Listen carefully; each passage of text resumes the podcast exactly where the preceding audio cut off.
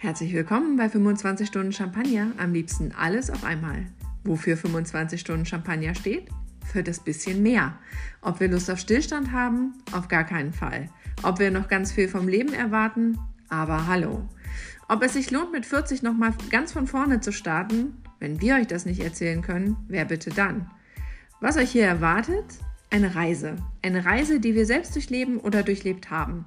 Es erwarten euch fünf Kinder, drei Hunde, zwei Ehemänner, ein Ex-Ehemann. Es erwartet euch die Liebe zum Reisen, die Liebe zur Fotografie, die Liebe zu Flugzeugen. Und überhaupt, es erwartet euch ganz viel Liebe und die Möglichkeit, Gedanken zu durchdenken und aus einem fiesen Loch wieder aufzutauchen. Viel Spaß beim Zuhören wünschen Andrea, Dani und Biene.